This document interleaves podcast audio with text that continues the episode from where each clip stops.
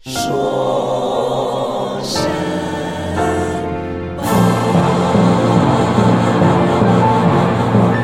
听说川总统周四下午宣布，美国决定退出巴黎协定。全世界第二大的温室气体排放国，如果退出，是不是意味着气候要变暖了，地球要完蛋了？对此，小说表示：“你们成天这样大惊小怪，川总统刷收视率真的刷得很开心，好吗？”大家好，欢迎收听二零一七年六月五日的说什么？我是你们的主持人沈小说。小说知道这周川总统撕巴黎的事情很大，可是小说其实是真的不想揪着这个事情不放的，因为这整件事真的只是从象征到象征，好吗？签巴黎协定是象征，退巴黎协定也是象征。左派这种动不动地球就要毁灭了，人类就要灭亡了的架势，真的很幼稚，好吗？接着，地球和人类存在的每一天都是对你们的一种嘲讽，好吗？现如今民主党党内谁想要脱颖而出，等于又要硬着头皮加上一条。拯救地球、拯救未来的责任，你当你谁啊？你当你是地球超人吗？你能不能先挽救了国会，再去挽救地球啊？好了，闹完小情绪了，小说再来给大家简单说一说，为什么小说认为这个巴黎协定签署也好，退出也罢，都只是一个姿态罢了。首先，第一点，巴黎协定是一个非常年轻的协定。如果某种秩序的崩塌会产生颠覆性的影响，那首先那个秩序存在的时间需要有相当的长度才行。举几个例子，比如布雷顿森林会议，比如北约，这些自二战结束以后就存在至今的西方世界秩序，这些决定了当前国际金融和地缘政治格局的协定或组织，一旦真的有所改动，哪怕只是信心上的撼动，都将产生巨大的影响。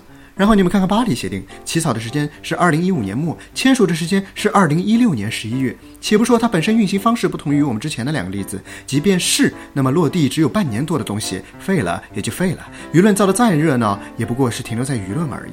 这就好比生命确实是平等的、同等可贵的，但是一个政治领袖的离世可能闹得天翻地覆，一个新生儿的夭亡，伤心的却只有他父母。没错，美国退出巴黎协定，其实最伤的一个人，那就是他亲爹前总统奥巴马吧。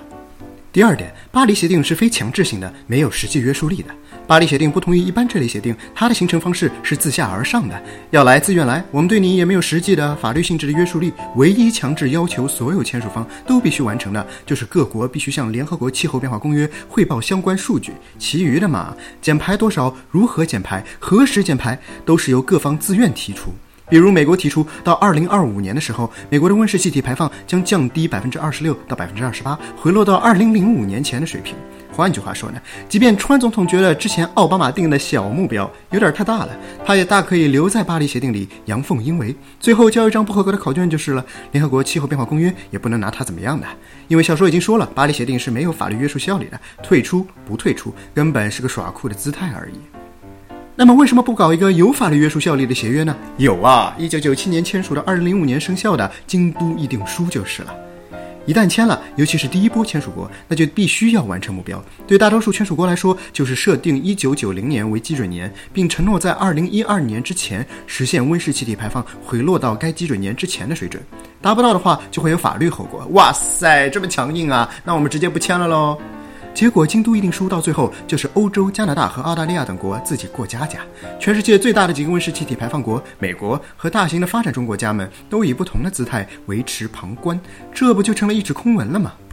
也正因为如此，巴黎协定才会采用一种非强制的语言，引来全世界一百九十五个国家签署。其实也算是气候变化忠实拥趸奥巴马的一种低门槛、高逼格的俱乐部。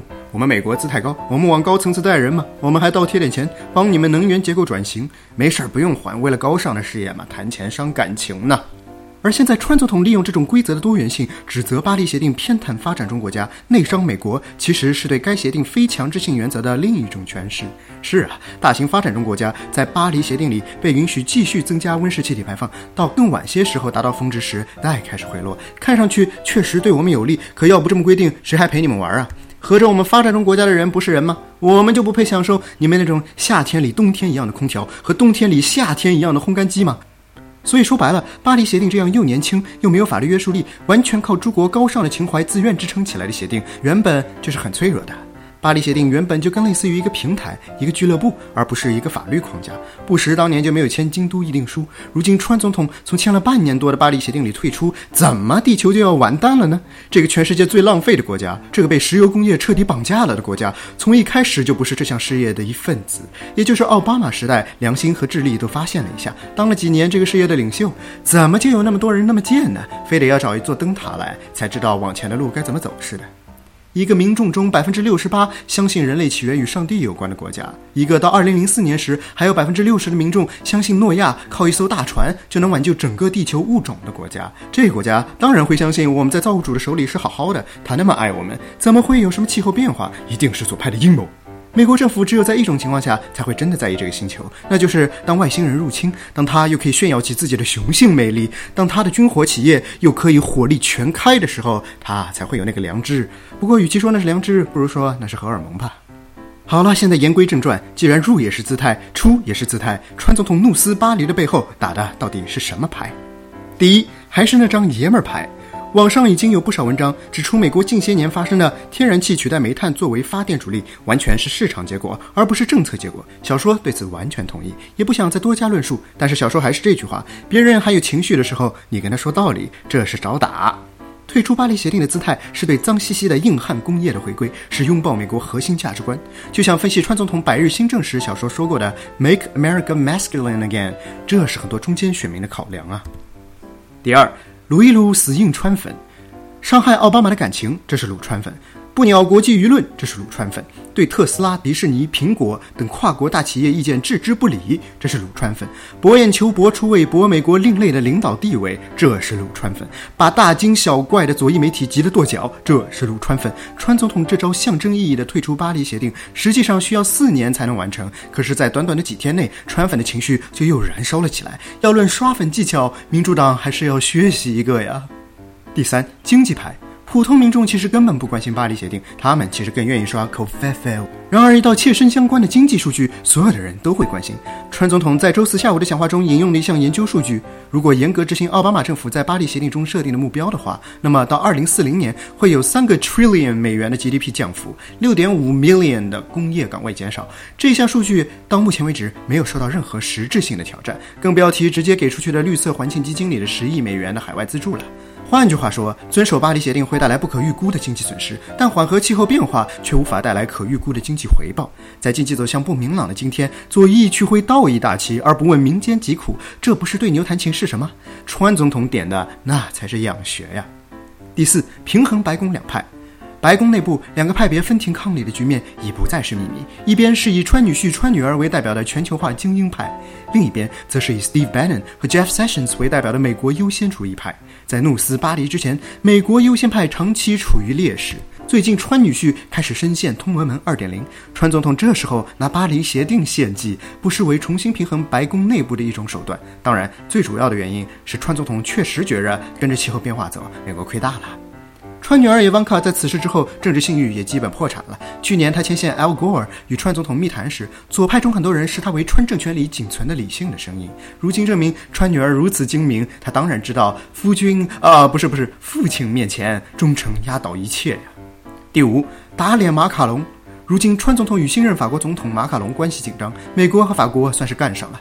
上个星期，小说在分析马卡龙和川总统握手时，竟忽略了川总统之所以秀出短萌手指，是因为他已经握够了，想要松手，反倒是马卡龙不肯放。他说：“这就是 a moment of truth，是法美之间决力的体现。”此二人在法国大选期间已经间接有过多次交手，针对气候变化问题，马卡龙也是摆出一副要抽干美国科学人才的进攻姿势。大家可别忘了，长期以 alpha male 自居的川总统是经不起比他矮的人挑战的。